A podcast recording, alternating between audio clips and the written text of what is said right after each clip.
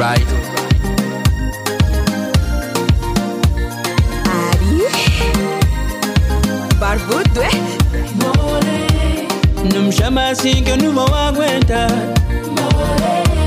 Não me chama assim, não vou resistir. Não me chama assim que eu não vou aguentar. Não me chama assim, não vou resistir. Quando você me chama de amor, eu fico fraco. Comparado comigo. Quando você me chama de amor, eu fico louco. Louco até da bom comparado comigo. Não me chama assim que eu não vou aguentar. Não me chama assim, não vou resistir. Damos votos de boa tarde, cidade capital e arredores. Assim que agora sintonizou-se na 96.8. Está na companhia da Platina FM e está no ar mais uma edição do programa Show Sol. Que já sabe que este é o programa que lhe traz os principais nomes do showbiz nacional e também internacional. E hoje terei a honra, terei o prazer de conversar com uma pessoa que é muito conhecida no que concerne a televisão angolana, não é? Ele dispensa qualquer tipo de apresentações e certamente você vai gostar de saber quem é o meu convidado de hoje. Algumas pessoas já conhecem, já sabem quem é porque estiveram atentos à Platina FM, outras vão saber agora. Sérgio Rodrigues, boa tarde, bem-vindo ao Show Bissol, que bem-vindo à nossa casa Platina FM.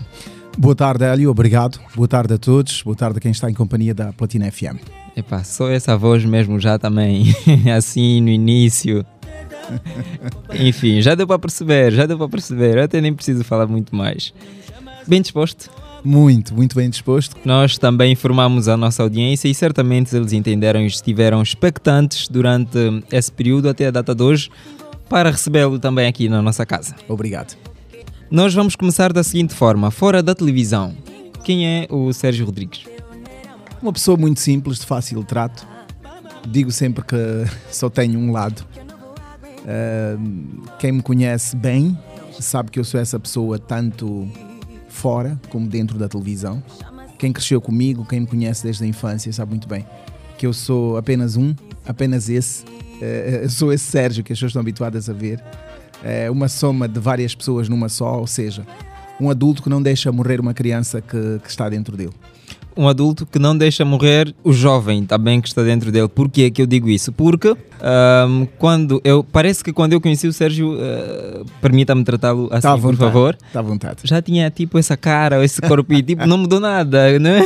Ganhei umas bochechas. Parece que o tempo não passa. Ganhei uns quilozinhos. Eh, levei 26 anos, mais ou menos, com o mesmo peso. Eu, durante 26 anos, pesei 55 quilos. Se- 26 anos seguidos, 55 quilos. Eh, fazia de tudo. Tomava vitaminas, tentava de tudo. Diziam que eh, tem que consumir muitos ovos eh, mal passados e tem que comer saladas e agora tem que comer batidos e tem que fazer. Eu fiz de tudo a mentira. Nem um quilo aumentava. Depois, hum, naturalmente, e por algumas orientações eh, a posterior, hum, comecei a ganhar peso. Muitos eh, informavam-me que o peso viria com a idade, Uhum. mas ao mesmo tempo há um especialista na África do Sul que depois deu-me uma dica importante que ajudou-me bastante a ganhar peso. O quê? Compartilhe comigo, por favor. É assim, eu, quem, quem me conhece eh, sabe que eu, dos, dos 0 aos 45 anos, nunca fiz consumo nenhum de bebidas alcoólicas. Eh, e acontece que, a dada altura, há cerca de 5 ou 6 anos, depois de uma conversa com um médico sul-africano, ele disse porque o meu maior problema era comer. Eu sempre tive dificuldades para comer. Comia muito pouco, sempre eh, olhava para a comida. Eu só o facto de estarem a cozinhar para mim já era um problema. Eu achava que Ora essa. comer dava trabalho.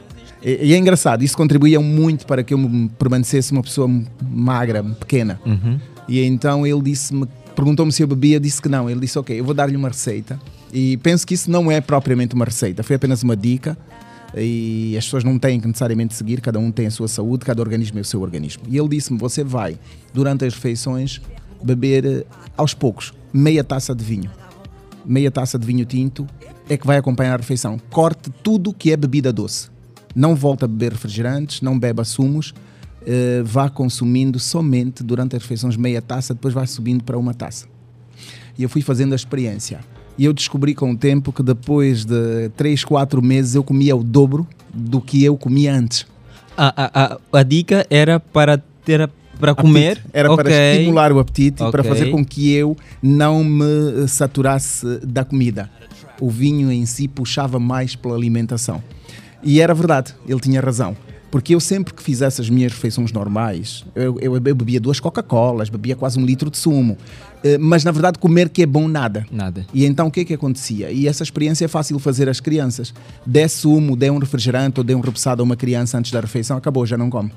E então eu tinha esse problema. O meu problema era comer em poucas quantidades. A partir dessa altura, comecei a comer em dobro. E daí para frente, engraçado, comecei a subir de peso, fui para os 57, 59 e assim sucessivamente. Ah, não fiz disso um consumo normal, fui apenas consumindo exatamente nas refeições para ter sempre apetite.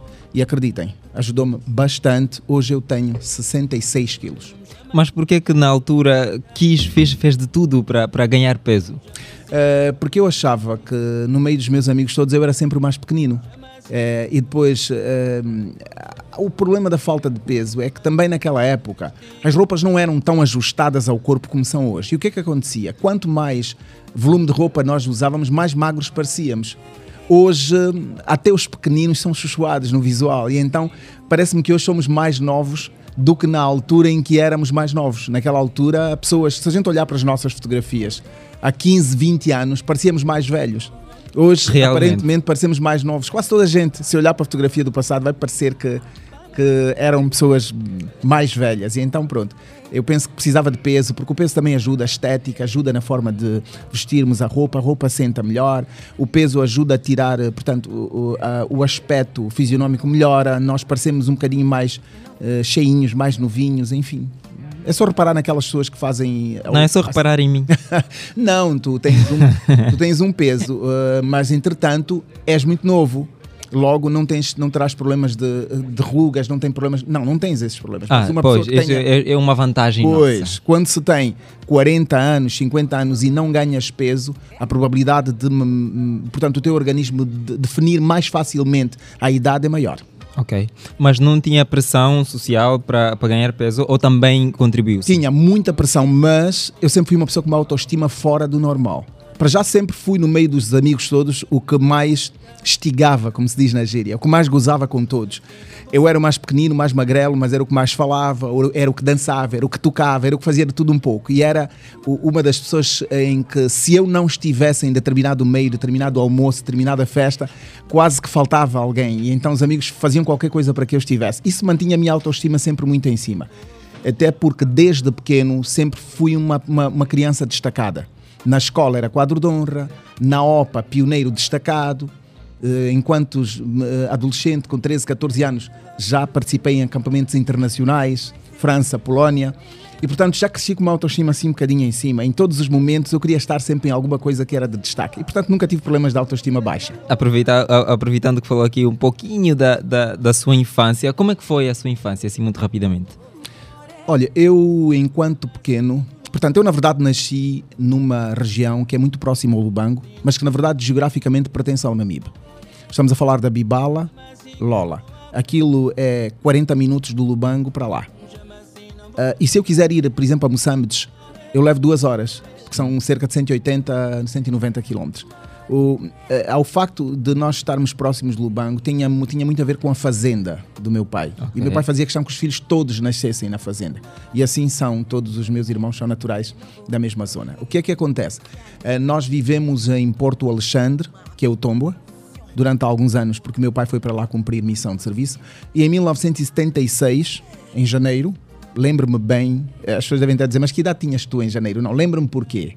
Realmente. Porque nós, eh, depois dos conflitos, os irmãos todos do meu pai foram, foram para Portugal.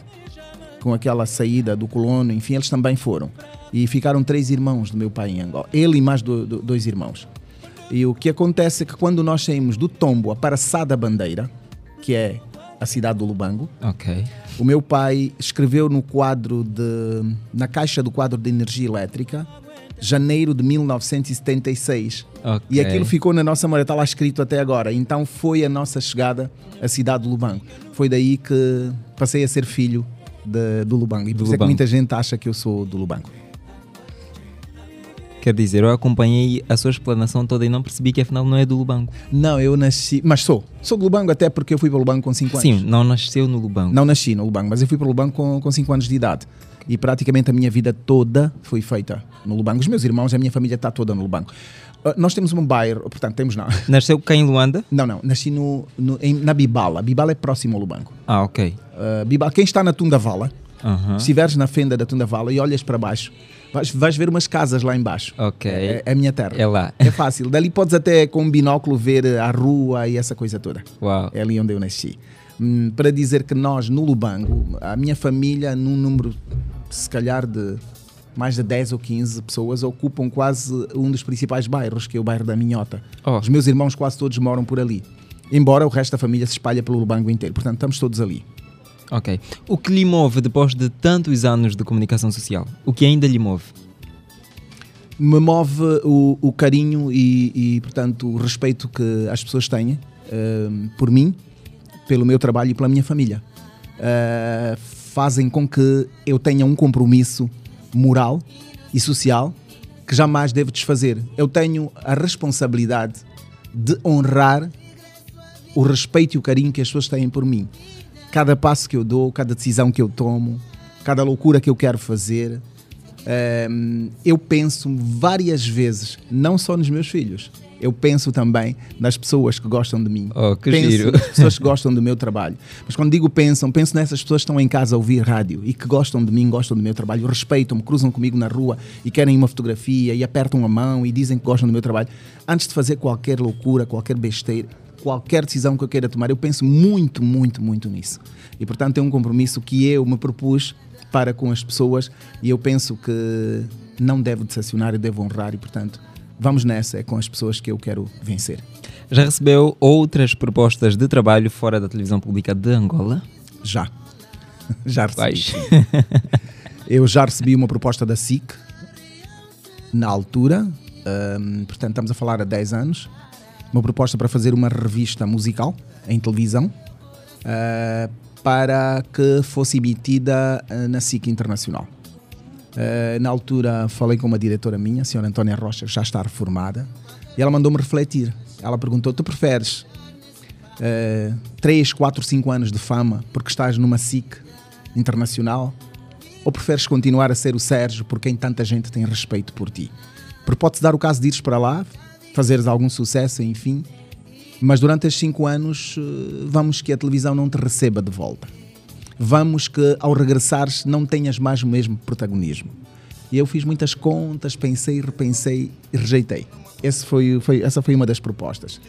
A segunda proposta foi feita pela. hum, portanto, como é que chama a televisão da, da, da Igreja Universal? Record. Da Record. Da Record tinha. Sim, também já me foi feita uma proposta a nível local. já. Só não fui porque. Isso foi depois de- da proposta da SIC? Exatamente. Só não fui, e, e porquê que me foi feita essa proposta? Na altura a minha esposa era, era portanto, fiel da Igreja Universal e muito ligada também a, a, a toda a direção da igreja. E eles eh, brincavam com ela, diziam, diga o teu marido para vir trabalhar para nós, diga o teu marido para... E foram fazendo a cabeça dela e ela chegou ao ponto de disse, olha, mas há uma condição para tu trabalhares para eles. Eh, tu deves ser da Igreja Universal. Oh. E portanto Ok. as coisas ali complicaram-se um bocadinho, não que eu quis, que eu não quisesse seguir a palavra, mas eu penso que eu não estava preparado, porque essa coisa de nos convertermos, essa coisa de nos tornarmos uma nova criatura, é uma responsabilidade muito grande. É preferível não fazer mal do que estar lá a fingir. E eu, como sabia que não ia cumprir esse papel com dignidade, preferi recuar. Ai, eh, são propostas aliciantes, não é? Eu estou já a imaginar assim o Sérgio na- na- nas telas da, da Record. Uau! foram propostas que foram feitas no passado, hum, mas fora isso, eh, há sempre aquele namorozinho de algumas pessoas responsáveis de outras cadeias, eh, namoro de brincadeira, enfim, na tentativa de vamos tentar lançar uma isca para ver se ele escorrega, para ver se ele diz alguma coisa, mas hum, eu trabalho para a televisão pública de Angola há 32 anos, só para a televisão pública de Angola. Hum, faço outras coisas pessoais, mas ah, quem me conhece sabe que eu, o meu trabalho é fazer televisão e não me estou a ver agora, que estou quase a chegar à reforma, faltam três anos. Está quase, tá assim- quase nada. é, Está ala- quase nada. alargar assim do nada a televisão. Não sei, quem sabe, depois de completar a minha reforma, se a televisão continuar a precisar dos meus préstimos, estarei de braços abertos. Se não, Mas isso vai depender muito do, do- do- da capacidade ainda, da produtividade, do nível de produtividade. E, e o Sérgio está longe, de longe está longe de, de não ainda deixar de contribuir para o que quer que seja. É justamente, seria essa, é justamente é esta a pergunta que via a seguir se hum, se vê fora da televisão pública de Angola e pronto, já respondeu aqui, mas é sempre uma possibilidade, não, não descarta. Aí levantam-se algumas questões. Ah, normalmente as pessoas perguntam já se imaginou fora da televisão? E eu pergunto a seguir, a fazer o quê? Por exemplo, porque as pessoas perguntam ah, já se imaginou fora da televisão a fazer televisão? Isso é uma questão. Agora, Ok. fora da televisão a cuidar das minhas coisas? Eu imagino-me quase todos os dias. Porque ah, muita gente que ainda não terá atingido os 20 e tal, 30 anos de trabalho, se calhar ainda não tem essa sensação. Mas perdoem-me a ser sincero, trabalhar cansa por muito amor que eu tenha pela profissão, chega uma altura que a gente quer acordar a hora que quer. Chega uma altura que a gente não quer receber ordens. Chega uma altura que a gente quer viajar a hora que apetece. Chega uma altura que a gente quer gastar o dinheiro do jeito que apetece. E às vezes, por limitações eh, e compromissos profissionais, nós não podemos tudo isso. Mas isso também é uma parte rica da vida. A vida não pode ser só trabalhar, trabalhar, trabalhar, trabalhar. Nós trabalhamos, cumprimos a nossa missão, temos uma meta, uma trajetória eh, e após isso nós queremos desfrutar. Porque se for para trabalhar até morrer, vou trabalhar, mas vou trabalhar para mim. Para mim, porque eu também mereço cuidar de mim, mereço, mereço produzir um pouco para mim mesmo. Exato. Embora o que eu faço em termos de trabalho também se Também, repercute não é? Financeiramente para mim. Eu estava-me a rir porque o que disse, e, e, e- e isso depois de mais de 30 anos de trabalho, eu não tenho provavelmente um terço sequer do seu tempo de trabalho. E na segunda-feira, que foi ontem, eu acordei tipo, poxa, estou a ir trabalhar. Queria ficar mais um pouquinho na cama e, e realmente senti-me cansado, queria ficar. Trabalhar cansa. As pessoas às vezes têm vergonha de dizer isso. Temos de ser verdadeiros. Trabalhar cansa. Por isso é que se diz na piada que quem inventou trabalho não tinha nada para fazer. E decidiu de inventar trabalho e agora o trabalho não acaba. Mas pronto, o trabalho dignifica o ser humano. Ah, precisamos de trabalhar, seja como for, porque atenção, trabalho não é emprego. São coisas completamente diferentes. A gente que está empregado e quase não trabalha nenhum. O que é trabalho e o que é emprego já agora? Não, para fazer uma diferenciação lógica aqui é que ah, eu posso estar empregado e nem por isso trabalhar tanto assim. Sim. Mas há roboteiros que não estão empregados e trabalham, trabalham mais do que eu, descarregam caminhões no porto todos os dias. As senhoras que varrem as ruas, os coveiros que cavam no cemitério, as empregadas de limpeza chegam a exercer muito mais em termos de trabalho e dispêndio de força física do que nós, que às vezes usamos muito mais o intelecto, que nós temos um instrumento de trabalho que é a nossa voz e às vezes que é, portanto, as nossas mãos que nós usamos para escrever os nossos textos. Sim, sim, sim. E se calhar há muita gente que trabalha mais do que nós. Agora, há muita gente que trabalha, mas não está empregada. Há os que estão empregados e trabalham, mas há também os que estão empregados, mas nada fazem. Quase pouco trabalham, são pouco produtivos. Pouquíssimo. Portanto, essa é diferenciação. Oh, bem esclarecido aqui. Tem mais de. Pronto, eu, eu escrevi aqui na minha cábula mais de 20 anos, afinal é- são mais de 30 anos. são 32. 32. 32. 32. 32. Parece que é a idade que ele tem, né? 32 anos. Ah, Isto aqui é chaparia só. É. Não, mas olha, hum, eu acho que por ser assim magrinho, eh, fica a sensação que continuo na mesma. Mas já sinto, Mesmo. já sinto alguns cansaços. Já. É, nós não, nós ainda. Já sou mais impaciente. Já apago muitas vezes as lâmpadas em casa. Quem deixou a luz acesa? Por que, essa mesa Com tá um pouquinho aqui? mais birrento. Isso, começam os sinais da, da idade. São sinais da idade. Quando a gente começa a embirrar com a lâmpada acesa, a torneira está a demorar muito tempo no banho e tal. Isso já é da idade. Já começa. Pelo grande carinho que conquistou do público angolano e, e não só porque hum, recentemente eu fiz um, um post nas redes sociais da Platina Line e, e- e há várias pessoas de Moçambique até que, que deixaram aqui as suas mensagens e mais depois a gente vai ler. Sério? Sim. pelo grande carinho que conquistou, pelo respeito que, que, que os telespectadores têm por si, sente que, modéstia à parte, que merecia um pouquinho de mais retorno a nível financeiro. Se calhar, Sinto. Gostei da pergunta. Obrigado. Somos dos poucos países do mundo em que, pelo trabalho que fazemos, ganhamos pouco e não chegamos à riqueza. A maior parte dos países do mundo, mesmo alguns países africanos, eu tenho amigos na SBC, na, portanto na África do Sul, na televisão sul-africana, SABC, e tenho também na Namíbia, na televisão. E quando tu visitas um amigo desses e eles levam-te a passear, levam-te a visitar as casas deles, tu descobres que não vives, sobrevives. Tu sentes que é digno ser apresentador num país vizinho, numa África do Sul. Não sei em outros países que eu não conheço, mas pelo menos refiro-me àqueles que eu conheço. Eu não conheço um apresentador de televisão que seja rico em Angola. Puxando pela minha memória, não. Se é rico, pode ser de herança Uhum. ou de outros caminhos De outros caminhos. não pelo trabalho que faz. Quando toda a gente sabe muito bem que quem faz entretenimento e não só, mesmo os pivôs principais dos telejornais a nível do mundo, tornam-se ricos pelo trabalho que fazem. Se o carinho do telespectador, se o carinho do rádio ouvinte, se a fotografia, o abraço, a mensagem de carinho fosse traduzida em valores, nós seríamos milionários. Se nós ganhássemos como acho que devíamos ganhar, nós estaríamos não propriamente ricos, mas estaríamos muito bem de vida. Não é o caso. Nós somos apresentadores, sim, mas nos sentimos, e eu vou falar por mim, um simples trabalhador, um simples operário. E quando olhamos para um mundo muito próximo e um mundo, se calhar, muito distante, e olhamos para a qualidade de vida de determinados apresentadores de outros países do mundo, bate uma certa depressão, bate uma certa tristeza. Mas pronto, é a nossa realidade, é o meu país e eu sou muito realista.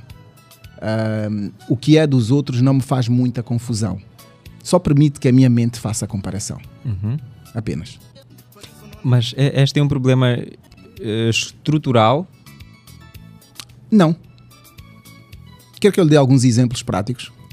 Sim. Por que é que um trabalhador de uma empresa petrolífera ou um trabalhador de uma empresa ahm, de gestão de impostos pode ganhar 2 milhões e meio, 3 milhões? E Pode que é que atingir um, a e- riqueza sim, com facilidade. sim, pode ganhar 3 milhões, 4 milhões. Tente fazer uma ronda bem realística por alguns PCAs de empresas públicas a nível do país.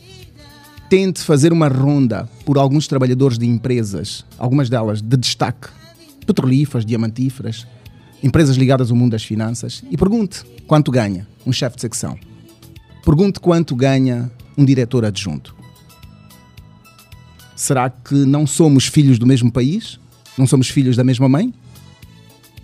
As pessoas às vezes ah, ah, hum, olham para hum, determinados condomínios que foram criados pela empresa A, B ou C. E de repente parece que esse dinheiro é dessas empresas. Não. Esse dinheiro é dos angolanos. A riqueza é nossa, o subsolo é nosso. É a nossa pátria, é aqui onde nós nascemos. Porque é que para uns, por exemplo, há condomínios de luxo, há salários muito bons, com possibilidade de créditos muito bons, carros muito bons, e para outros não. Se afinal todos nós servimos o mesmo país. Esta comunicação social que nós fazemos, fazemos para quem? Fazemos para as mesmas pessoas com quem convivemos e que muitas delas desfrutam do bom e do melhor que o país tem. Infelizmente, nós também trabalhamos e não desfrutamos. Ainda há apresentadores que ganham 400 mil kwanzas. Ainda há apresentadores que ganham 400 mil kwanzas. Assim como não entra na minha cabeça um enfermeiro ganhar menos de 200 mil kwanzas. Não entra na minha cabeça um técnico de laboratório de análises clínicas ganhar menos de 250 mil kwanzas. Um bombeiro. Um agente da Polícia Nacional. Entretanto, tu vais encontrar alguém num gabinete de uma empresa de prestígio que ganha 2 milhões. Não consigo engolir isso. É algo que me entristece e, e gostaria que um dia esse quadro invertesse. E queria estar vivo para, Para ver, ver isso. isto. Queria Ah, estar vivo para ver isso.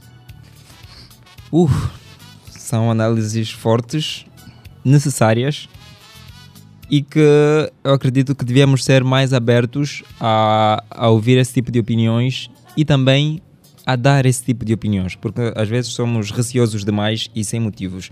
Como é que se descreve? Hum, sou. Eu sou um bocadinho suspeito para falar de mim, porque não, dificilmente falo mal de mim. Mas é fácil dizer que sou muito brincalhão e sou um 880. Ao mesmo tempo que sou muito brincalhão, sou um paradoxo. Sou extremamente exigente. A minha família que diga. É assim, eu tenho uma imagem eh, do Sérgio, do Sérgio que é de uma pessoa séria. É Exatamente o que disse, é, é, é- é mesmo um paradoxo, porque também eu tenho uma imagem que é brincalhão. E olha que eu nem o conheço profundamente. Brinco muito, os meus amigos, as pessoas que cresceram comigo, quem me conhece bem, sabe que eu sou muito, muito brincalhão. Ahm, brincalhão em todas as vertentes, fazer humor, dançar. Onde eu estou é para rir. E, ah, recentemente nós fizemos o, o post de, um, de umas passadas mundiais do Cota. Minha filha que e, filmou. E aquilo foi brutal. Nós não tínhamos noção que dançava tanto. É minha filha que filmou. Não, isso é resultado do passado, porque aos 14, 15 anos dancei break, break dance. Sim, fui breakista. eh, durante muitos anos, até cerca de 19 ou 20 anos.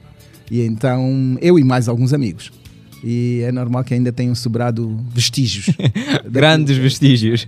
Passei por essas etapas todas. eh, Mas estava a levar a sério, porque dança muito. Imagino co- como é que dançava anteriormente. Não, hoje já tenho medo de ter uma lesão por qualquer brincadeira, porque ainda consigo fazer de 0 a 10, 7. Ou seja, eu acho que ainda consigo dançar entre 0 a 100%, 60% a 70% do que eu dançava no passado. Porque a gente praticamente não esquece. O que tem que ter é cuidado, não é? Preparação, porque nós levamos uma vida muito monótona, muito sedentária e tal, e, e há o risco da gente tentar fazer, porque o breakdance tem uma série de loucuras, uma série de piruetas, e às vezes na brincadeira eu faço com os meus filhos. Eu faço, eles gritam, estragam-se. Deleitam-se. Sim. Os meus, os meus próprios filhos também às vezes ficam surpreendidos, como quem diz, nós não conhecemos o papai afinal. Yeah. Mas são brincadeiras, fazem parte. Eu gosto de, de desfrutar, eu gosto de viver, eu gosto de aproveitar, eu gosto de. Para mim, eu acho que para chorar um dia já está tudo programado. Vamos ter que chorar. Mas para sorrir, eu pago qualquer dinheiro para soltar um sorriso. Porque se for para chorar, podem se pintar de ouro. Vamos ter que chorar um dia. Então, Olh- Uhum. Olhando para a sua trajetória profissional, eh, o que é que lhe apraz dizer? eu me sinto feliz. Eu comecei uma carreira há 32 anos como um simples apresentador de continuidade. Fui fazendo várias formações, devo ter mais de 10 formações em televisão profissionais. Passei por eh, uma série de programas fundamentais da nossa televisão pública de Angola, muitos deles con- constituem história. Eh, me foram atribuídas muitas responsabilidades sou um veículo eh, fazedor de dinheiro, mesmo para a nossa televisão pública de Angola. Posso citar exemplos. Fui apresentador do Luanda da Sorte e Angola da Sorte durante três anos. Não interessa aqui mencionar quanto é que aquilo dá em dinheiro. Dentre outros produtos comerciais que eu uso a minha imagem, o meu rosto e o meu domínio profissional para dar a ganhar, ganhar e fazer ganhar. Dar a ganhar a quem? A quem quer publicitar o seu produto. Sim. Ganhar quem? Eu. E fazer ganhar quem? A empresa onde eu trabalho. Portanto, considero-me atualmente uma máquina de fazer dinheiro, ainda que não seja o dinheiro eh, que eu gostaria, mas considero-me neste momento um apresentador eh, que se calhar está entre os mais solicitados para fazer eh, trabalhos comerciais, que mais utiliza o seu rosto para campanhas.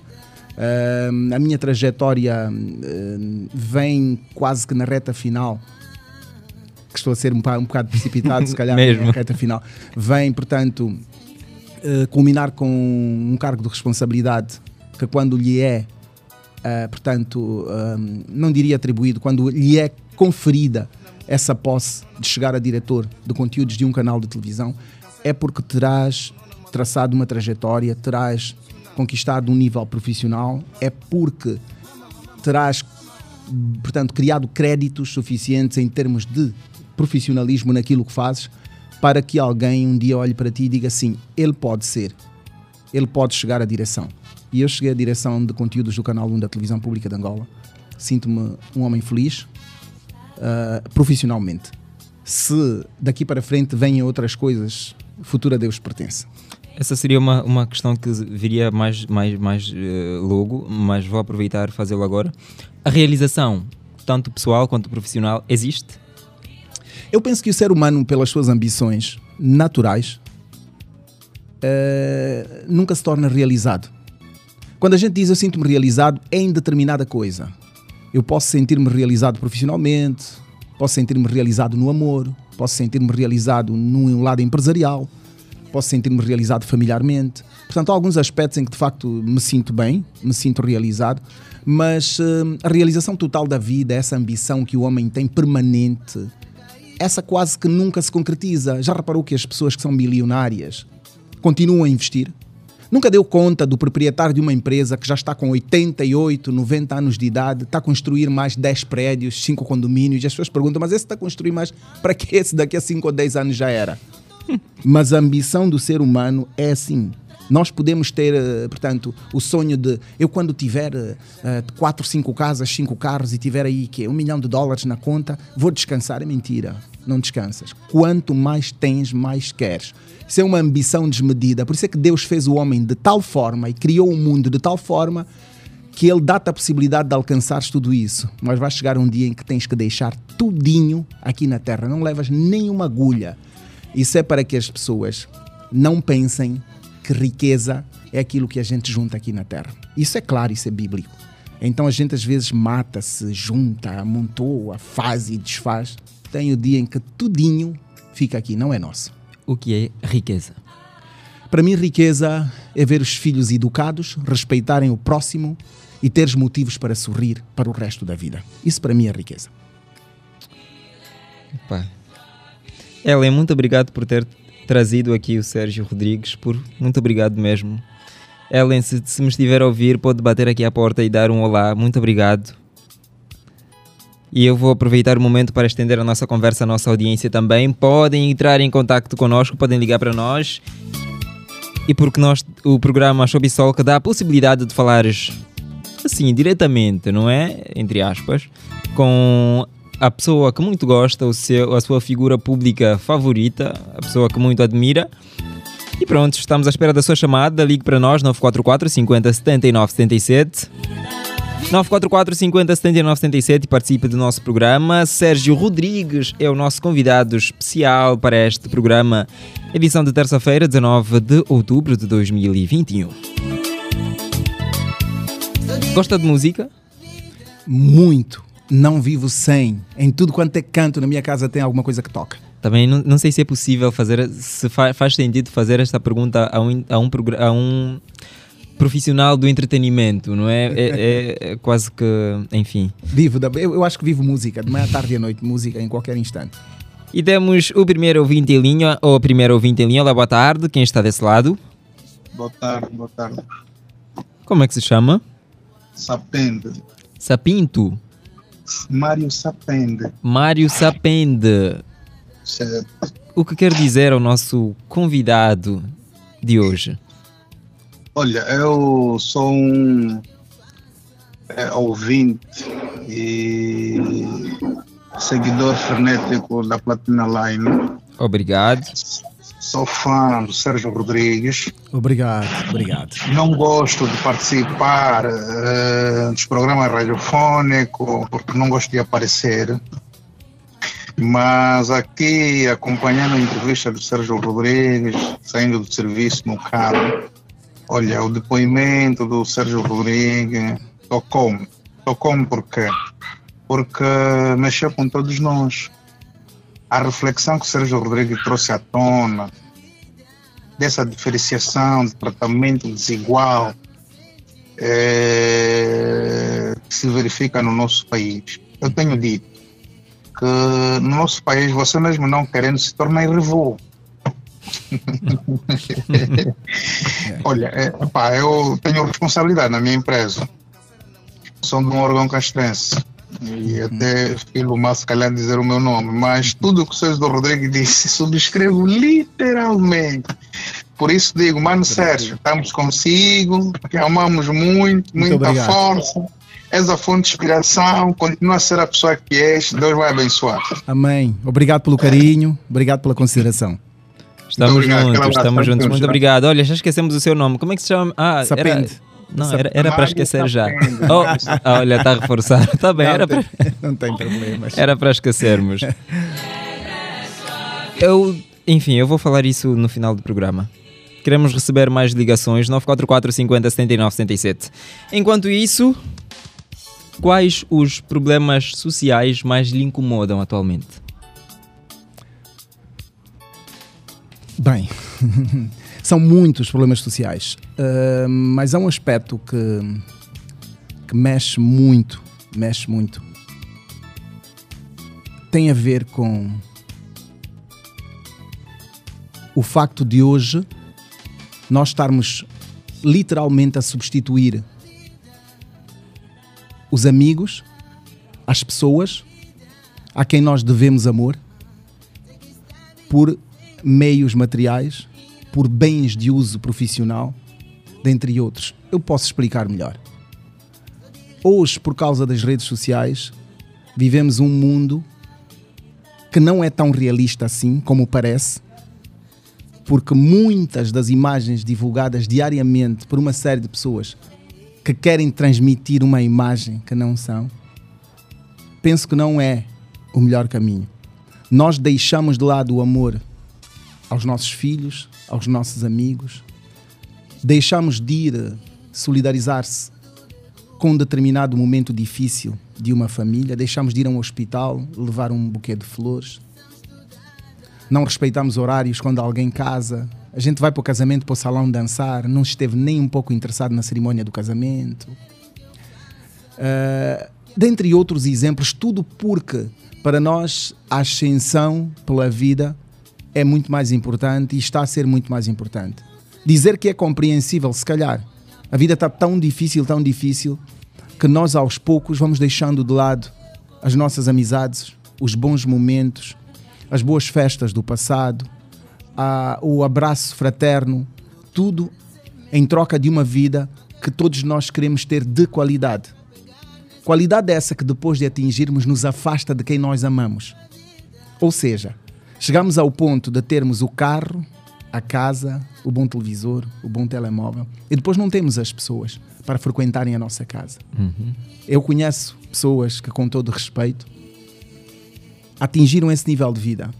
Mas fazes uma visita à casa dessas pessoas, é uma casa de 8, 10 quartos, com tudo e mais qualquer coisa, mas não tem lá ninguém. É uma casa, não é propriamente um lar. E há lares que são tão pequeninos e tem lá 7 ou 8 pessoas e dá a sensação que tem 50. E que é uma barulheira, que é uma alegria, uns choram, outros gritam, enfim. Eu cresci no meio de irmãos, nós somos 13, fora primos, e cresci neste meio. Eu sinto muito que nos dias de hoje, cada vez mais nós vamos ganhando uma vida que não é muito a característica dos africanos, uma vida isolada. Tudo bem, cada um quer a sua paz, quer conquistar o seu espaço. Mas nessa luta de paz, conquista de espaço, nós vamos nos distanciando de tudo que é humano, de tudo que é amor ao próximo, tudo porque queremos ter uma casa maior, queremos ter um carro melhor, queremos ter mais qualidade de vida. E depois ficamos ligados ao que é material e deixamos de lado o que é humano. Não é um problema que me cabe, mas é uma preocupação que me faz espécie nos dias de hoje. Porque eu cresci com amigos de verdade, tanto é que os meus amigos eh, são amigos de 40 anos, de 45 anos, são os meus amigos, estão aqui alguns em Luanda, e as pessoas com quem eu faço amizade são amigos para sempre. E eu sinto que nos dias de hoje a vida aperta tanto, tanto, tanto. Não há aqui um culpado, não estou a indicar um culpado. Sinto muito que a vida aperta tanto ao ponto de nós largarmos o que é humano, largarmos o que é o amor ao próximo, o que é a solidariedade, para nos apegarmos muito à luta pela vida, à conquista dos bens materiais, à conquista da qualidade de vida, à conquista da ascensão profissional, da formação profissional. Às vezes temos um canudo, queremos mais um, queremos mais dois, porque temos que nos impor socialmente. E depois, um dia, quando pararmos, vamos perceber que perdemos muito tempo, entre aspas, que não é na verdade perder um investimento, mas perdemos muito tempo para com aquilo que devíamos traduzir em amor. Por isso é que às vezes não vemos os nossos filhos crescer, não damos conta de que a nossa filha já é uma mulher e depois eh, aparecem-nos problemas familiares e aparecem transtornos em todas as vertentes e nós paramos para dizer, mas onde é que eu estava que não vi isso é porque estamos numa luta frenética pela vida e a vida hoje não tem mais para mim aquele sabor que tinha quando eu tinha os meus 25, 30 anos de idade. Fui muito extenso, mas é mais ou menos a minha análise do que mais me incomoda neste momento. É tão bom conversar consigo. Obrigado, obrigado, obrigado. Falando em bens materiais, mas antes vamos ainda atender eh, mais um ouvinte. Olá, boa tarde, quem está desse lado? Sim, boa tarde. Por favor, o seu nome? Félix Tomás Cacinda. Tomás Cacinda. Sim, Félix Tomás Cacinda. Tomás Cacinda, fala-nos a partir de onde? Da Gerré. Dangereux. Ok. Com certeza tem algumas palavras para dizer aqui ao nosso convidadíssimo de hoje. Todo mundo até quer, quer saber se amo o Sérgio, do apresentador da- da Janela Aberta. Não tem outro, não tem outro. Sou eu, estou aqui, boa tarde. Boa tarde, Mocota. A saúde, Mocota. Tudo em dia, graças a Deus. É, a primeira vez eu vi o Cota, se não me engano, foi, foi no, no, no- em casa do, do, do Jorge Gomes, é mesmo Cota, uma festa que ele tinha dado. No Patriota. Não, ou no Nova Vida. Nova vida, nova, vida. Nova Vida, sim. No Nova Vida, sim, sim. É um grande Sim, irmão. Moco- Jorge Gomes é um grande irmão. Sim, eu estava lá, lá a primeira vez conheci o Cota. Sim, E, senhor. epa, só estou muito agradecido pelo trabalho que o Cota faz. Obrigado. E eu nunca vimos reclamação do Cota, porque o Cota é um, um, Cota- um Cota muito peixe. Obrigado pelo não, tem, não carinho. tem como, não, não tem como. Muito obrigado não mesmo, tem tá? como. Como o Cota, eu tenho muita força, muita coragem. Obrigado. Onde o Cota está, onde o Cota chegou, é muito difícil. O Cota aguentou muito para chegar onde, onde o Cota está. Então, É. força aí, meu Cota. Obrigado, estamos juntos. Agora sim, voltando à pergunta, tem prémios na sua prateleira? Tenho, tenho, tenho alguns prémios. Ah, queria só realçar um aspecto antes de entrar para os prémios. Sim, sim. Ah, o nosso amigo ah, fez referência ao facto de nós trilharmos às vezes uma carreira. Ele diz que praticamente percebe que não, não houve nada, não, não conhece histórias negativas. Tenho os meus problemas na minha vida, mas há uma coisa que é um bocadinho engraçada, que eu às vezes falo sobre isso. Ah, eu não, não faço uso de redes sociais. É estranho, não é? Pois, porque antes eu estava aqui a fazer pesquisa no Facebook e no Instagram, Sérgio Rodrigues, e apareceram vários Sérgio Rodrigues hum, que dá- dá-se logo a entender que são contas fakes, né? mas afinal não faz mesmo. Bem, eu tenho um Instagram aberto, Ok. tenho uma conta de Instagram, tenho uma conta do Facebook e tenho uma conta, portanto, e tenho o meu WhatsApp. Há essa necessidade, senão perdemos a conexão com o resto do mundo. Porque a comunicação toda hoje é feita com tecnologia moderna. Ah, só que eu não publico, não comento, não participo, não faço parte. Apenas entro, saio. Se tiver que eh, pedir eh, uma amizade, se tiver que ir atrás disto e daquilo, se precisar de contactar uma pessoa que eu já não vejo há muitos anos, eu vou usar as redes sociais. Mas fora isso, dificilmente alguém vai ver uma publicação minha.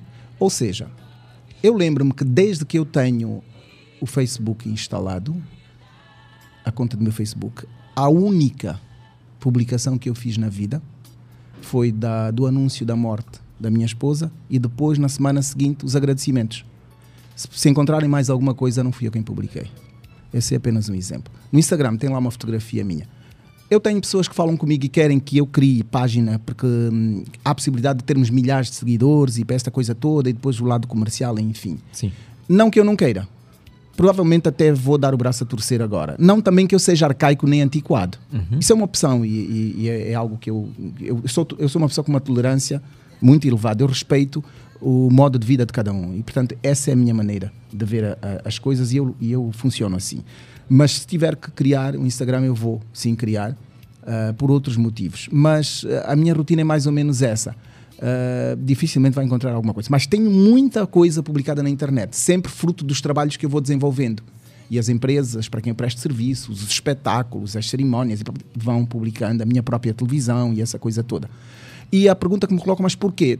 Eu digo, se calhar porque a minha própria televisão foi durante muitos anos a minha manutenção de imagem, foi a minha própria rede, permitam a linguagem social. E se calhar isso levou-me um pouco ao desleixo. E se calhar também por eu ser de um outro tempo, não sei, se calhar. Pois, mas falou- falou-me em prémios. Não, an- antes dos prémios, Uhum. abandonou as funções de diretor-geral? Não, não abandonei. Ah, chegou uma altura em que a televisão pública de Angola ah, fez uma reestruturação no seu organograma e uniu apenas as duas direções a uma direção única. Eu fui convidado a assumir a responsabilidade de diretor de conteúdos do Canal 1, cumpri um ano de missão e cumpri a minha missão, terminou a missão ah, recentemente. Mas quero, com todo o respeito que tenho pela minha televisão e por todo mundo, dizer que a dado momento fui muito sincero em chegar aos meus responsáveis superiores e manifestar a minha vontade de, se não fosse considerado um desrespeito, de deixar o meu lugar à disposição. E levantaram-se várias questões do porquê. Porque eu fui claro, eu disse que levo mais jeito para apresentar, não muito para ser diretor. Eh, é uma experiência, é mais um aprendizado. Teria de fazer mais formação para gestor. Conheço a televisão como a palma da mão. Ninguém vem cá me contar histórias de que. Não, eu conheço a minha televisão como a palma da mão. 32 anos lá dentro e já passei por muitos programas e já passei por algumas áreas. E não sou apenas apresentador. Eu tenho como formação produtor de programas, sou locutor e apresentador de programas, eh, aprendi a fazer edição, conheço cenografia, conheço televisão como sistema. Portanto, há uma série de formações ligadas à televisão. Só que nós não podemos ser tudo.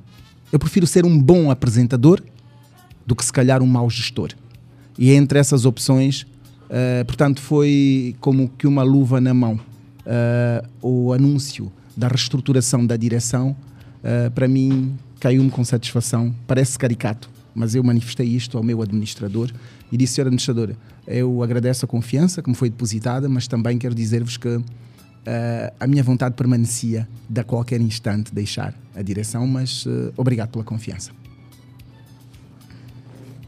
Penso que temos mais ouvintes que querem participar e falar conosco. Olá, boa tarde. Quem está desse lado? Sim, boa tarde, boa tarde. É o Antônio Solujão. Antônio Solo João, está tudo bem consigo? Estou, estou, estou bem. Falamos bem. a partir de onde? Fala a partir de Nova Vida, aqui no projeto Nova Vida. Ok. Manda vir, eu sei que tem coisas para dizer. É, na verdade, é um privilégio nosso Antônio, diminua por favor. Não sei se o volume do seu rádio está alto, mas se tiver, diminua por favor. Alô? Alô? Sim, ouve melhor? Não, mas vai, vai- vamos, vamos testar, vai falando. Ok, ok. Eu estava a falar, é um privilégio falar diretamente com, com, com, com, com o nosso grande apresentador, o Sr. Sérgio Rodrigues. Muito obrigado. Obrigado pelo carinho. Obrigado mesmo, hein? É, na, na verdade, eu sou, tenho uma pergunta e graças a Deus é, e graças a Deus é, é de louvar, tanto é que eu dizem sempre que eu sou parecido com, com, com o nosso apresentador. Eu quando estou pelas ruas a caminhar, há sempre uma pessoa que me diz, olha Solo, tu és parecido com aquele apresentador, eu às vezes fico falando qual? Quando eu falo, ah, estamos a falar do nosso mais velho Sérgio Rodrigues, eles falam, sim, é mesmo ele, janela aberta. E claro, é um privilégio, eu desejo forças, muita força, e estava aqui acompanhando a a que o nosso mais velho estava, estava, estava, estava. E pá, que Deus dá muita, muita força, mais vida, e, e, epá, e tudo mais. Eu- não tenho palavras para falar nesse momento, só desejo coragem, que as, as bênçãos vão surgindo ainda mais. A última vez que eu vi o nosso apresentador foi no Belas, foi uma vez no, no- na loja do Belas. Eu quis tanto ir ter com, com, com o mais velho, mas infelizmente não deu, é, pá, enfim. Mas contudo, forças e felicidades aí na tua tudo de bom. E acredito que ainda vamos receber mais coisas boas vindo do nosso apresentador, nosso, nosso apresentador. E forças, é tudo de momento. Obrigado. Tudo de bom para ti também. Receber, receber esse, essa energia positiva, esse feedback das pessoas que gostam de si, do seu trabalho, como é que, como é, que é essa experiência? Que eu ainda não tenho. Este é o tal salário que a gente não recebe cash. Esse carinho, esse respeito, essa dedicação das pessoas tirarem do seu tempo, tirarem desabafos do seu interior para manifestarem. a sua satisfação, sua gratidão pelo nosso trabalho. Esse é o salário que a gente não recebe cash. Portanto, não há dinheiro que compra isso. Isso é a tal grande riqueza que nós temos. Porque eu digo sempre, ah, e, e a realidade tem provado isso, seja em que bairro for da cidade de Luanda, aqui a nível de Luanda, que furar um pneu meu, que eu precisar de empurrar o carro, que eu tiver sede e precisar de um copo d'água, eu sinto que todas as casas são da minha família. Já aconteceram N vezes de eu ter um problema com o carro e as pessoas não me deixam fazer nada. As pessoas cuidam, ajudam-me. Eu já, já tive problemas com o carro e fiquei abrigado numa casa. A senhora vai comprar refrigerante e liga o ar-condicionado, o Sérgio não fica lá fora e tal. Este, eu já tive um taxista que uma vez encontrou-me com a viatura parada e disse: Olha, o que é que se passa? Eu disse: Não, é pá, não sei o que é que se passa com a viatura. Ele disse: Não, Cota, eu estou com o carro carregado, eu vou descarregar e venho-te buscar. E ele foi, 30 minutos depois estava de volta e ficou a andar comigo à procura do, do- da, do- da peça, do problema do carro, andou comigo até tirarmos o carro do lugar. Portanto, não há dinheiro Uau. que pague isso. Eu sinto-me muito acarinhado pelas pessoas. É muito carinho. Eu, entre dinheiro e esse carinho, eu prefiro essas pessoas, porque não que a gente não precise de dinheiro, mas é, é- é- é que isso é infinito, isso não acaba. É que cada dia que passa, eu sinto mais carinho atribuído pelas pessoas. Não tem como. Agora sim, vamos voltar a- a- ao assunto anterior. Falávamos dos prémios. Ah, prémios. Prémios.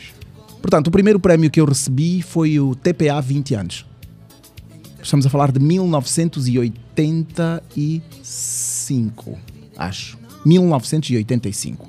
TPA 20 anos, ah, melhor apresentador, melhor programa, melhor realização. Portanto, melhor apresentador foi para mim, melhor programa foi o programa Nós e a Noite, que nós fazíamos na Willa, e depois o melhor eh, realizador para o Luís Garrido, que realizava o programa. Foi nesse programa onde pela primeira vez as pessoas viram o videoclipe da música Para Ti Magui, da Yola Semedo. Fomos nós que fizemos o videoclipe do Para Ti Magui. O Maybe Tomorrow dos Impactos 4 também nós fizemos o videoclipe. Foi através desse programa que pela primeira vez as pessoas voltaram a ver os Impactos 4 de volta à ribalta. E a partir do Para Ti Magui, a explosão total. Portanto, também o programa, toco nos Impactos 4, o programa, o programa também teve o, o- o destaque como o programa com o melhor videoclipe na altura. Portanto, já era um grande videoclipe. Mesmo hoje nós olhamos e rimos, mas no passado era um grande videoclipe. Portanto, foi o prémio TPA 20 anos em que quem me fez a entrega oficial do prémio foi o Maître Alion Blondambeye, que era o mediador do conflito armado nomeado pelas Nações Unidas e cá em Angola era o mediador do conflito entre Angola, perdão, entre o MPLA e, e a UNITA. E a UNITA. E então ele era o mediador que infelizmente depois eh, faleceu num acidente de aviação e foi ele que me entregou o prémio. Eu tenho a fotografia guardada comigo, tenho o troféu de cristal que foi atribuído pela televisão pública de Angola. Eu só Este conheço, foi o este, primeiro eu prémio. só conheço este nome da história. este foi o primeiro prémio. É. Depois eh, seguiram-se outros prémios, já recebi muitos diplomas, já recebi prémio Moda Luanda, já recebi. eh, eu tenho uns tantos diplomas, então deve ter mais de 15 ou 20. Mas eh, não existe prémio maior do que eu hoje ser convidado para estar no teu programa, do que hoje eu sair à rua e alguém ainda reconhecer o meu trabalho, do que hoje alguém pegar no telefone e ligar para o programa, para o Platina Line, ligar e falar connosco. Esse é o prémio eterno, portanto, esse é. Como é que se diz quando. É vitalício, pronto, era isso, era esse o termo. É O que lhe dizem estes prémios? Materiais mesmo. Ah, os prémios materiais dizem-me que quando um dia eu deixar o mundo, alguém vai ouvir falar de mim. Porque enquanto eu estou vivo, eu estou aqui para falar por mim. Mas quando eu deixar o mundo, os meus filhos terão testemunho de quem foi o seu pai, os meus netos idem, os bisnetos e assim sucessivamente. E a história de Angola vai ouvir falar que houve um apresentador em Angola que se chamou Sérgio Rodrigues, trabalhou para a televisão pública de Angola e que fez um bom trabalho. Portanto, isso para mim é o maior prémio. Vamos falar com mais um ouvinte. Olá, boa tarde. Quem está desse lado? Olá, boa tarde. Boa tarde, o seu nome, por favor. É, José Lopes, aqui é Malunza Marcelino, José Lopes, fala-nos a partir de onde? de Patriota. Patriota, nosso vizinho aqui, é só bater a porta. Hum, O que lhe apraz dizer a esse senhor com todas as letras maiúsculas da televisão angolana? É, na verdade, o, o Sérgio é uma lenda né, na- no jornalismo angolano. Eu acompanho o Sérgio de, de, desde criança já, né, nos anos já idos, ainda, ainda, ainda tempo de guerra. E até agora, né? Até agora. E eu queria mesmo parabenizá-lo pelo percurso. E tenho somente duas perguntas. por favor. A primeira pergunta é, eh, eu, já, eu, já, eu já vi várias vezes a, a, o Sérgio convidar a, a, a Jéssica Pitbull no seu programa. Uhum. E ela fica assim muito, muito inquieta. Será que ela gosta de ti? É a primeira pergunta. E a, e a segunda pergunta, que é muito séria também, eu gostaria que me respondesse. Já que o Sérgio agora está a fazer parte da direção, né? O que que ele pensa fazer para mudar a TPA, visto que há um descontentamento no nível de cidadão nacional, né? Com as informações manipuladas, essa coisa toda, muita polêmica e nota-se que o cidadão está cada vez mais a não acreditar no jornalismo da TPA. O que que ele pensa fazer, já que agora faz parte da direção? Obrigado. Obrigado, obrigado. Fique eh, aí desse lado porque a resposta vem. A primeira Obrigado. pergunta é bem engraçada. Olha, não é a primeira pessoa que faz essa pergunta. Ah, Sobre a vamos- Jéssica? Sim, sobre a Jéssica. Não, porque a Jéssica uh, Pitbull é brincalhona. Muito. É uma pessoa muito extrovertida, muito querida e também muito bonita. Pois, Ela já foi ao Janela Aberta várias vezes e coincidentemente eu estava a apresentar o programa. E a Jéssica é para Frentex. Ela é uma mulher que, brincando ou não, a gente até fica perdido, sem saber o que se está a brincar, se não está a brincar. Sim. Tenho muito respeito por ela, acho-lhe uma mulher espetacular. É uma das negras mais lindas que eu conheço. Oh. É, a Jéssica Pitbull é uma mulher eh, bonita, estruturalmente muito bonita. E quero dizer que quando ela vai aos programas de televisão, eh, ela manifesta o carinho eh, que tem por nós. Eu considero aquilo um gesto de carinho dela. Não é a única brincalhona, eu tive pessoas brincalhonas como a Ari, a Ari também brinca bastante. Mas deixa-me dizer que, ainda assim, a maturidade profissional que já atingimos não nos deixa confundir as coisas. E então esse respeito deve permanecer. E sempre que eu cruzo com a Jéssica fora do palco, ela continua a mesma brincadeira, mas eu sou consciente de quem é a Jéssica, ela sabe quem eu sou e nós nos respeitamos muito. Ela seria a pessoa mais indicada para dizer Exatamente. o que é que se passa, mas eh, é uma pessoa por quem eu tenho um, carinho, porque acho ela uma, uma miúda muito batalhadora e, e- e ela tem um jeito dela explosivo e aparentemente eh, meio, meio tipo uma leoa de resolver as coisas, mas é a arma dela de combate e é a marca dela e portanto eu respeito muito isso. Vamos agora para a questão ligada à, à televisão pública de Angola. Sim. Eh, Deixa-me dizer que eu cessei as funções de diretor de conteúdos do Canal 1 há bem pouco tempo, portanto vai fazer um mês mas eu respondo pela área de entretenimento, área de conteúdos de programas para televisão, não propriamente informação. Informação. Ou seja, nunca fiz informação. Eu faço jornalismo de entretenimento. Para dizer que existem responsabilidades editoriais de cada uma das televisões que são uma responsabilidade da linha editorial de cada televisão. E cada televisão tem os seus patrões, cada televisão tem os seus responsáveis máximos. Uh, eu, se calhar, levantaria aqui um exemplo. No período da tarde, se acompanhar um programa como Janela Aberta, vai ter alguém sentado a falar sobre segurança social. E pode ser que a segurança social não diga nada a quem ainda é jovem ou a quem ainda não trabalha. E vai dizer: ah, não me interessa assistir isso agora, porque esses tios estão aí a cansar-nos a paciência, nós queremos música. Sim. E você vai trocar o canal, porque quem está a cantar, por exemplo, na outra televisão é Ana Joyce. E a Ana Joyce atrai mais. Mesmo. Mas, entretanto, é preciso lembrar que há um mais velho de 60 anos que chegou à reforma que quer estar informado. Há quem está prestes a chegar à reforma e há quem tem problemas com a reforma e querem essa informação. Portanto, é preciso dosearmos bem as coisas. E cada televisão tem uma missão. Há televisões em que, em determinado período, estão a brincar, por exemplo, com a corrida do ovo e a corrida do saco e a dança das cadeiras. Quando eu, televisão pública de Angola, neste mesmo período, eu tenho que dizer à sociedade, caro cidadão, eh, o ano letivo está de volta, precisamos ter cuidado, comprar o material nos locais autorizados, eh, portanto, preparar condições para regressarmos à escola. As escolas devem criar condições para, ah, ah, portanto, a biossegurança dos estudantes. Tal. A minha conversa é outra. Não tem como a gente fazer esse tipo de comparação porque nós temos responsabilidades sociais completamente diferentes eh, das outras televisões. Ainda não cheguei na resposta que ele pretende. A televisão pública de Angola, nos dias de hoje, eu tenho um amigo que veio da Alemanha e perguntou-me, mas Sérgio, isso que estão a dizer no spot publicitário é o quê? E era um spot que dizia, caro cidadão, deposite o lixo no contentor, não jogue lixo para o chão. E ele disse, sério? Vocês estão a dizer a um cidadão que é para depositar o lixo no contentor? Onde que seria? Eu disse, não, é que tem que dizer. Ele disse, não acredito. Eu já saí de Angola há quase 30 anos e vocês ainda têm que dizer nas pessoas para pôr lixo no contentor. Eu disse, não, e estás a ver só esse. Daqui a bocado vais ver o outro que diz, caro cidadão, ao atravessar, olhe primeiro para a direita e depois para a esquerda. Caro cidadão, passe somente na passadeira. Nós temos uma sociedade que precisa ainda ser educada. Pode não ser no geral, mas nós temos índices de escolaridade muito baixos, nós temos índices de analfabetismo muito altos e temos uma sociedade a lutar para o desenvolvimento. E no meio de tudo isso, nós temos que ver que há gente que nem português fala. Há gente que veio viver para as cidades fruto de uma guerra que forçou estas pessoas. E esta responsabilidade da televisão pública de Angola é completamente diferente das outras televisões. Este é um aspecto. No que toca à informação, a a informação em Angola hoje tem a vantagem de você fazer uma comparação, porque você tem N rádios, N noticiários de rádio, várias televisões e ainda assim a possibilidade das televisões digitais que também já fazem cobertura à informação a nível do país. Sim. Portanto, eu dou a liberdade ao telespectador de fazer as suas comparações e tirar as suas ilações. Porque por mais que eu faça uma transformação naquilo que é a comunicação do jeito que o telespectador gostaria, pode-se dar o caso de alguém dizer que o caminho também não é esse. Assim como o cidadão hoje não quer o presidente que está no poder, tira, põe outro, vão contar seis meses, também não vão querer aquele, também não serve. Porque na consciência do cidadão é, tira o presidente, mete outro, daqui a seis meses a fome acabou. Daqui a seis meses já não há buracos nas estradas. Daqui a seis meses já não há falta de água. Daqui a seis meses o salário vai aumentar. As pessoas muitas das vezes pensam assim.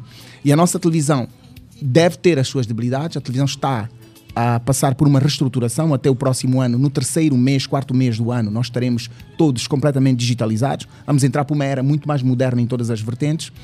Mas, para todos os efeitos, há essa possibilidade do telespectador escolher a melhor informação.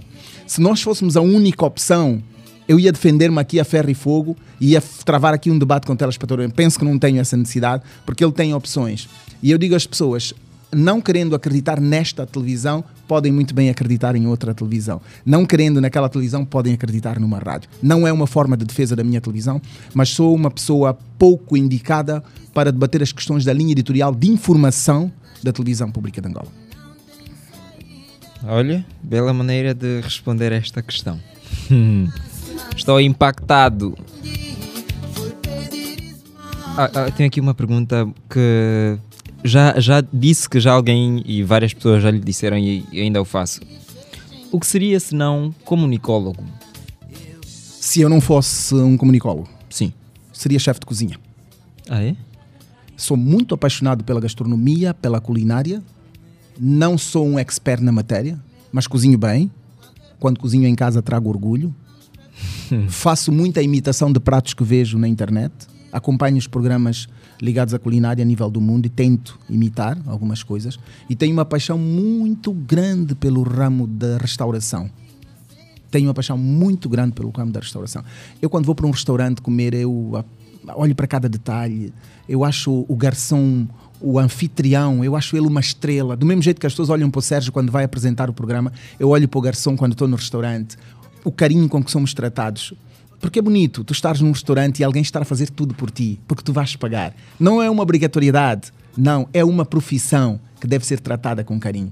E quando o prato chega, e quando a gente reclama e diz eu não quero comer, e o cozinheiro vem à mesa pedir desculpas e perguntar se quer outra coisa. Portanto, é muita nobreza junto, é muito carinho junto. E eu faria tudo se não fosse apresentador para ser chefe de cozinha, até porque o meu irmão mais velho é chefe de cozinha e vive em França.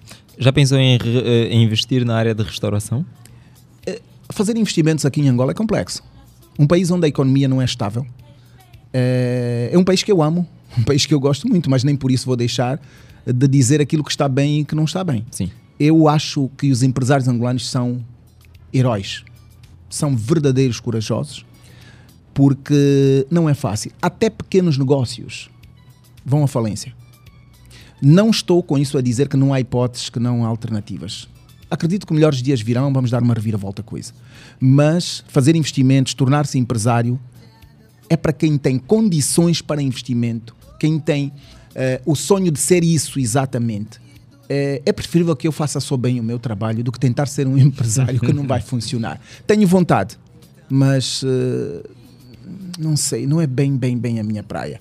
Se calhar trabalharia para alguém Ok. que é empresário. Como faço? Eu faço assessoria de serviços ligados à comunicação para algumas empresas. Ok. Vamos continuar a conversa com os nossos ouvintes. Olá, boa tarde. Quem está desse lado? Aqui está Paulo Miguel. Paulo Miguel, por favor, diminua o volume do seu rádio. Sim, sim. Já. Muito bem, muito bem, muito bem. O que eu quero dizer aqui ao Sérgio Rodrigues? Olá, epá, tá de parabéns aí, o grande, o grande Cota. Eu Muito obrigado. conheci- Obrigado. Olá, eu só conheço ele a fazer perguntas, nunca responder.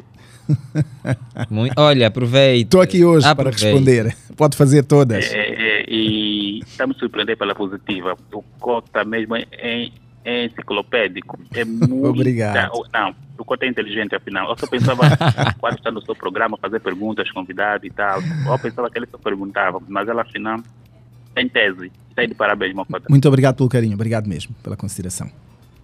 Ah, alguma questão? Alguma preocupação?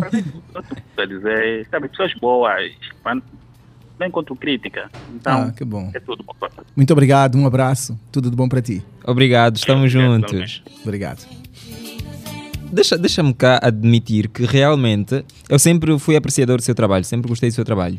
Mas nunca, se calhar, precisava mesmo desse contacto mais próximo para, para, para enfim, para considerá-lo um ídolo mesmo. Ah, um dos bom. meus Obrigado. ídolos ah, no ramo da comunicação social.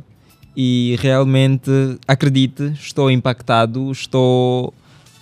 Enfim, estou. estou- enfim, dá para ver, dá para sentir que eu estou sem palavras, né? Estou sem palavras. Obrigado pelo, obrigado pelo carinho. É, é- é muito bom conversar consigo, é muito bom ahm, tentar puxar alguma coisa de si que sai mesmo. Olha, é importante E- salientar, desculpa cortar-lhe, é importante salientar que quando nós somos bem tratados, nós desabrochamos. Se um bom profissional dentro desta casa for bem tratado, ele vai crescer, vai ascender, vai se tornar melhor. Eu olho para ti e acho-te tão novo, mas com uma capacidade de dirigir um programa de rádio ao ponto de me convencer e eu imagino-te daqui a 15, 20 anos. Está a ver como é que eu analiso as coisas? E portanto é uma questão de encontrarmos paz e amor e sermos bem tratados. Eu posso muito bem chegar a algum lugar e se calhar não me abrir tanto na minha abordagem se não encontrar paz e tranquilidade. Repare como é que as pessoas reagem quando estão num julgamento, quando estão no meio da justiça, tentando ser justiçados ou injustiçados. As pessoas não se abrem tanto. Se calhar aqui eu acabo por dizer coisas que não diria num outro fórum, mas é a forma como eu fui recebido e a forma como os telespectadores estão-nos a tratar, eles acabam acionando botões e despoletar aqui uma série de informações que se calhar eu nem queria dizer. É o carinho.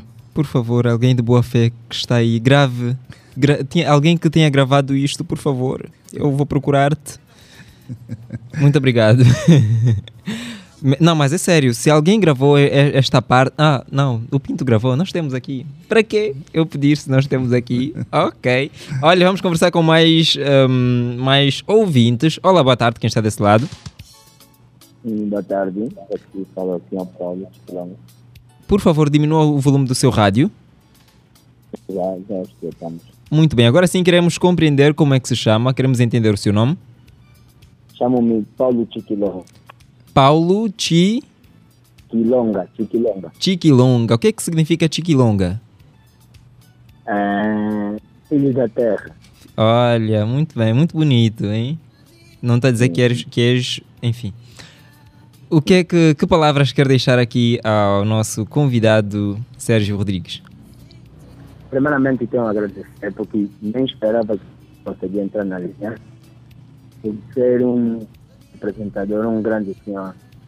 Na verdade, tenho acompanhado os programas, mas nunca pensei que ele tem uma retórica, um, um, um- falar, um linguajar muito forte. Na verdade, já ouvi muitas entrevistas de outros jornalistas, mas como disse o senhor, eu estou arrepiado, o coração está palpitando por um, uma linha de pensamento muito forte, um ser verdadeiro. E isso eu tenho a dizer que Deus o abençoe muito, muito. Abra caminhos e é uma fonte de inspiração para muitos jovens e para quem quiser ser um bom jornalista.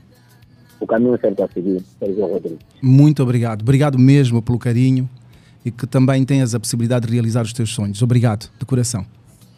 Estamos juntos, estamos juntos, estamos ligados, estamos sintonizados, não muda de sintonia. E nós estaremos à espera de mais, queremos mais, queremos mais. Olha que o tempo voa, então também temos, eh, além de querer mais, temos de continuar aqui desse lado. E sim, vamos continuar, vamos continuar. 17, 17 horas e 9 minutos, marca o relógio em todo o espaço nacional. Assim que só agora sintonizou esta casa de rádio 96.8 em FM, saiba que está no ar o Showbiz Talk. Aquele programa que traz os principais nomes do showbiz nacional e também internacional. E hoje, o nome que hum, está aqui connosco a compartilhar este momento, a tornar a nossa tarde de terça-feira diferente, vamos assim considerar, é o apresentador de televisão, radialista, hum, enfim, comunicólogo, Sérgio Rodrigues.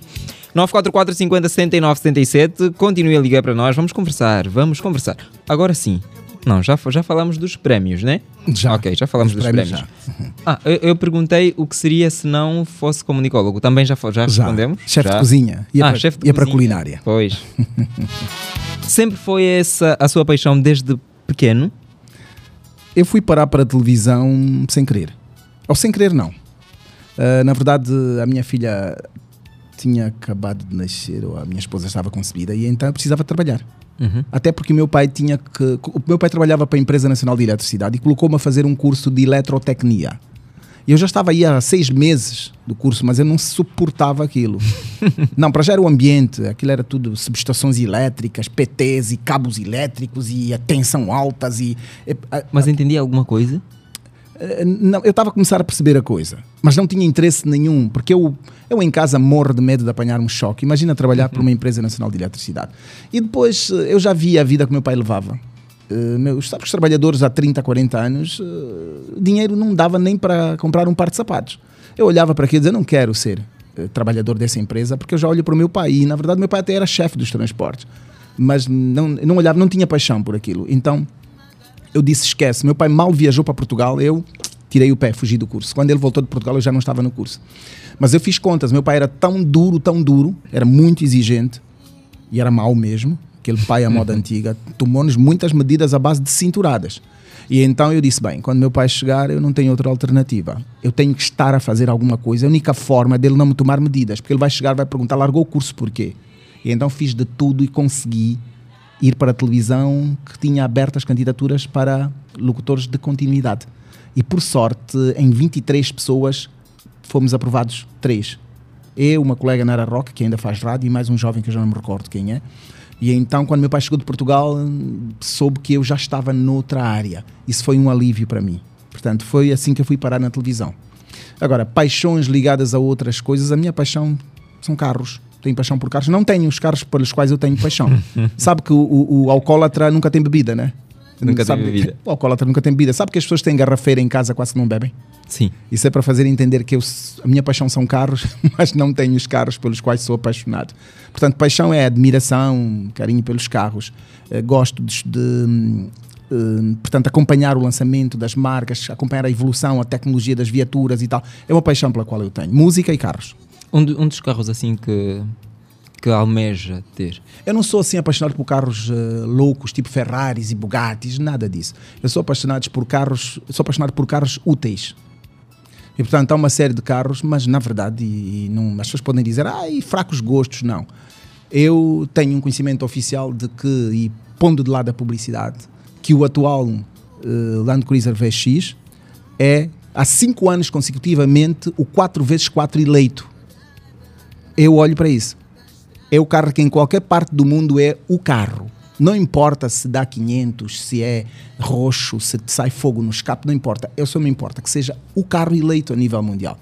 E o VX é o carro de eleição a nível do mundo há mais de 4 ou 5 anos, como o 4x4 men com menos problemas e o mais eficaz de todos os tempos. Portanto, é um exemplo prático. Nós temos um montão deles aqui espalhados pelas ruas, de todas as versões, enfim, e eu olho para aquele carro como um grande carro. Não sou assim louco por máquinas, por um Ferrari, por um Porsche. Não é essa a minha loucura. A minha loucura é utilidade, durabilidade e respeito pelo carro. Eu olho para as coisas assim. Ok.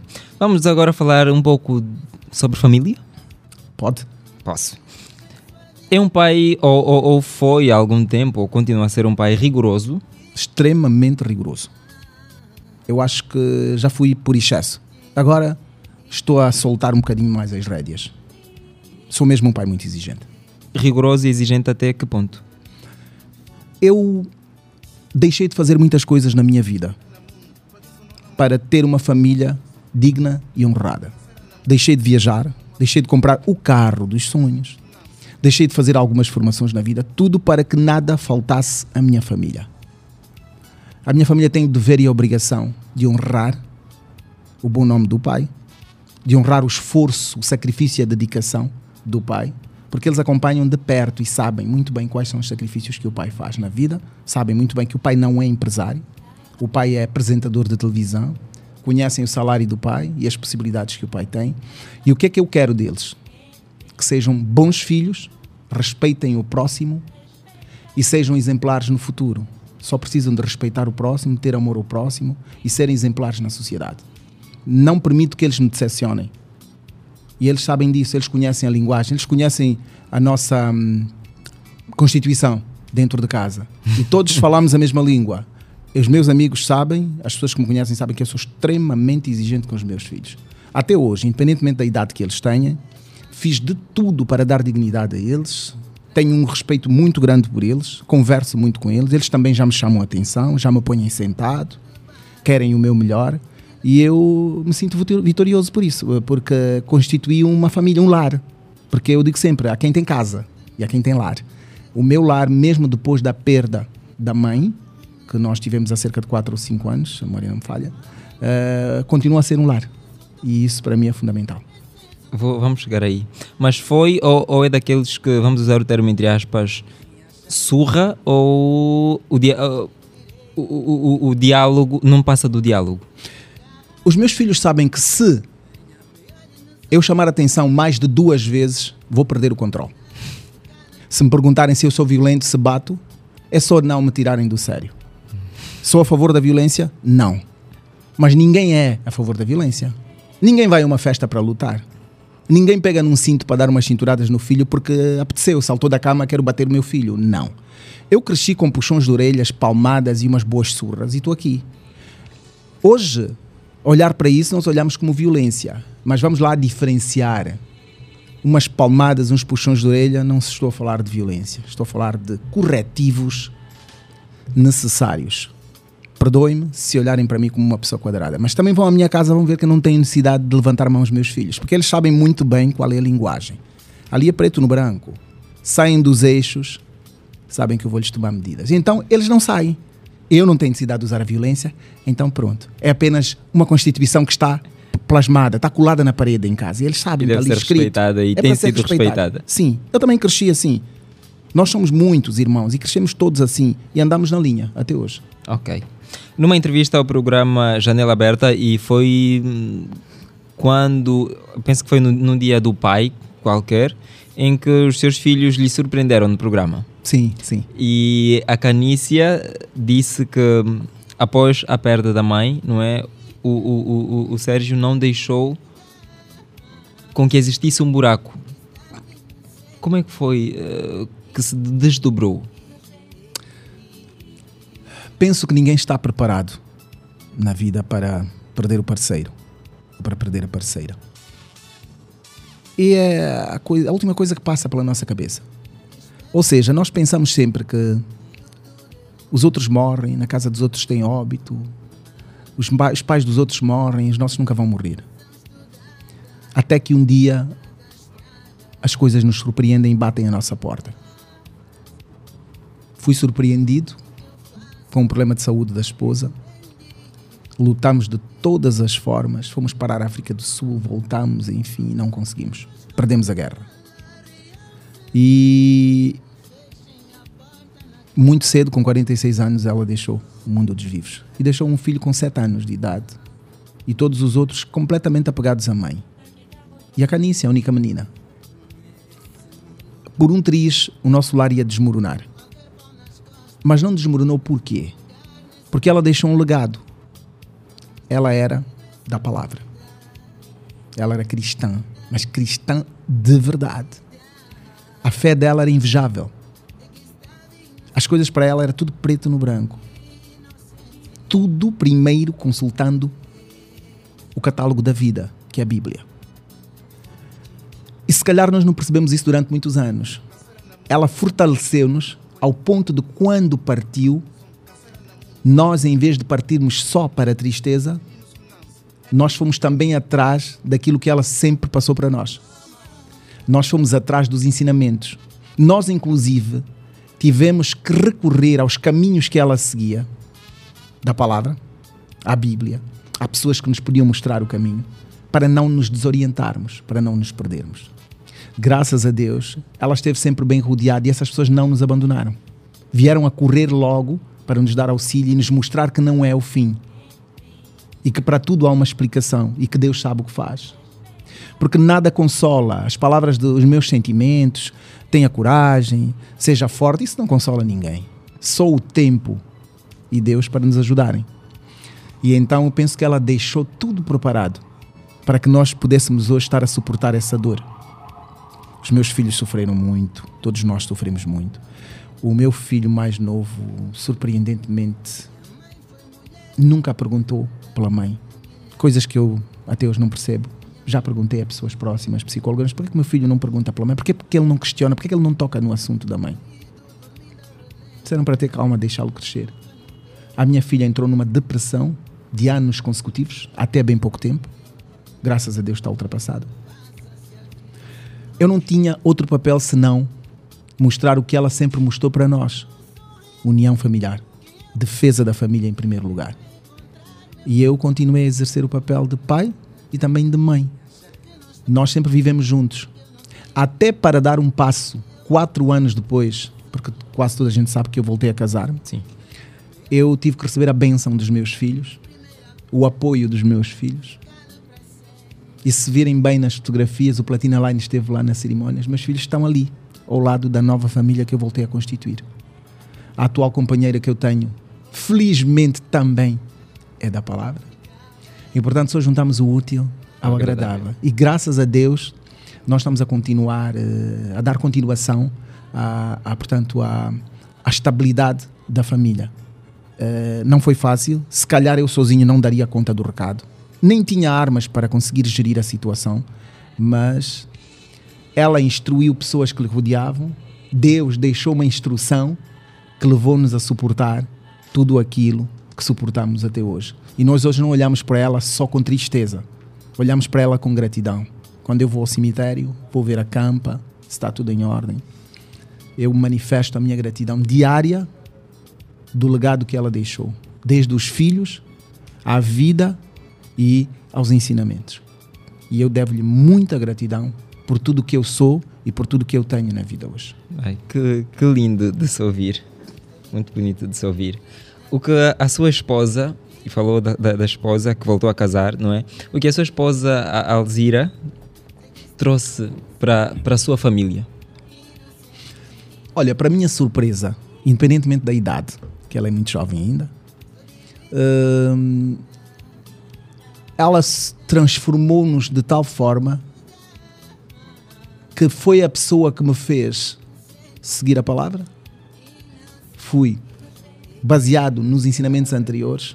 Ela fez-me ver que alguém deixou uma responsabilidade que eu não devia abandonar essa responsabilidade. E ela tinha essa missão de continuar um legado que alguém deixou para nós, para a família. E se alguém tinha que fazer isso, porque não ela, que já estava no caminho, conseguiu levar-nos? Ela faz de tudo para unir a família. É muito amiga dos meus filhos, é uma pessoa muito próxima, muito presente. E tem uma coisa que me chama muita atenção. Na vida diz que só existem dois tipos de mulher. Com todo o respeito que eu tenho pelas mulheres.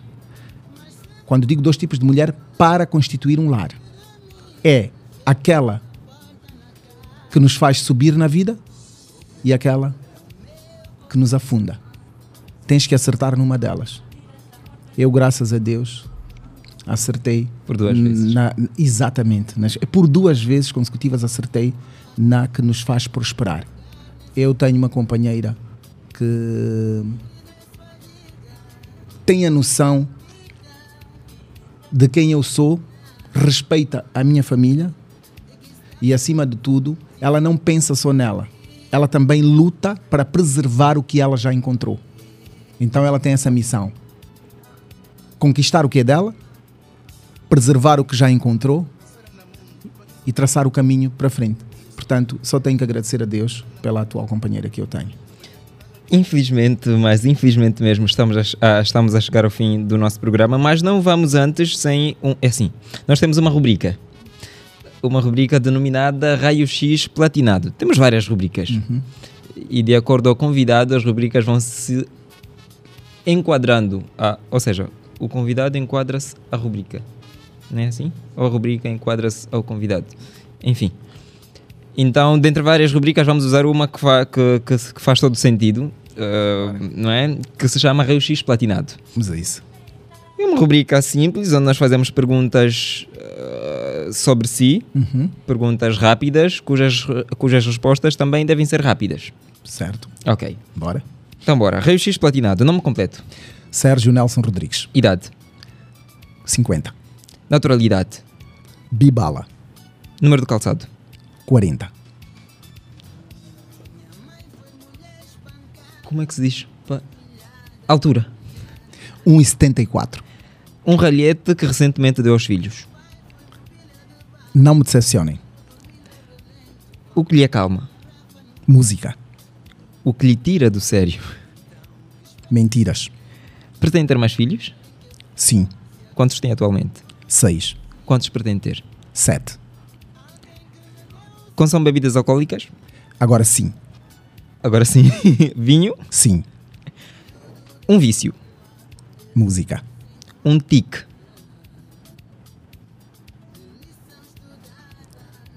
Arrumar as coisas constantemente. Em casa. Puxar armário, endireitar a coisa é um tique. Com que, com que idade se tornou pai pela primeira vez? 18. 17 a fazer 18. Uh, considera ser mais cedo ou podia, podia fazer depois? Foi muito bom ter feito com essa idade. Um defeito. Teimoso. Uma qualidade. Justo. Um medo. Do escuro. Um legado. Um legado. Deixar para os meus filhos o exemplo de que, se formos justos, não vamos sofrer. Angola. O país que eu tanto amo, que infelizmente está a magoar-nos. África. Um continente que é o futuro do mundo. Mundo. Mundo este para o qual nós viemos cumprir uma missão e temos de ter consciência que estamos aqui de passagem. Um dia temos que partir. Platina FM. A rádio que veio para revolucionar aquilo que são as rádios atualmente. Uma rádio muito jovem, feita por gente muito jovem e que consegue partir o coração de todos os escalões etários, independentemente da idade. Muito, muito, muito, mas muito obrigado. Ellen, novamente a ti, muito obrigado por ter trazido aqui esse senhor, esse, enfim, essa pessoa que tivemos todos muito prazer em conversar. A Ellen veio, a Ellen apareceu. Ellen, um beijo, muito obrigado, querida. Obrigado pelo convite, Ellen. Obrigado. Dei umas voltas a Ellen, mas ela conseguiu. Ellen, venha só aqui responder o obrigado, que a nossa audiência também quer ouvir o teu obrigado, por favor. Ela tem uma forma carinhosa de convidar as pessoas e conseguiu fazer a minha cabeça. Pode agradecer novamente que a Ellen vai dizer. Ellen, obrigado pelo carinho.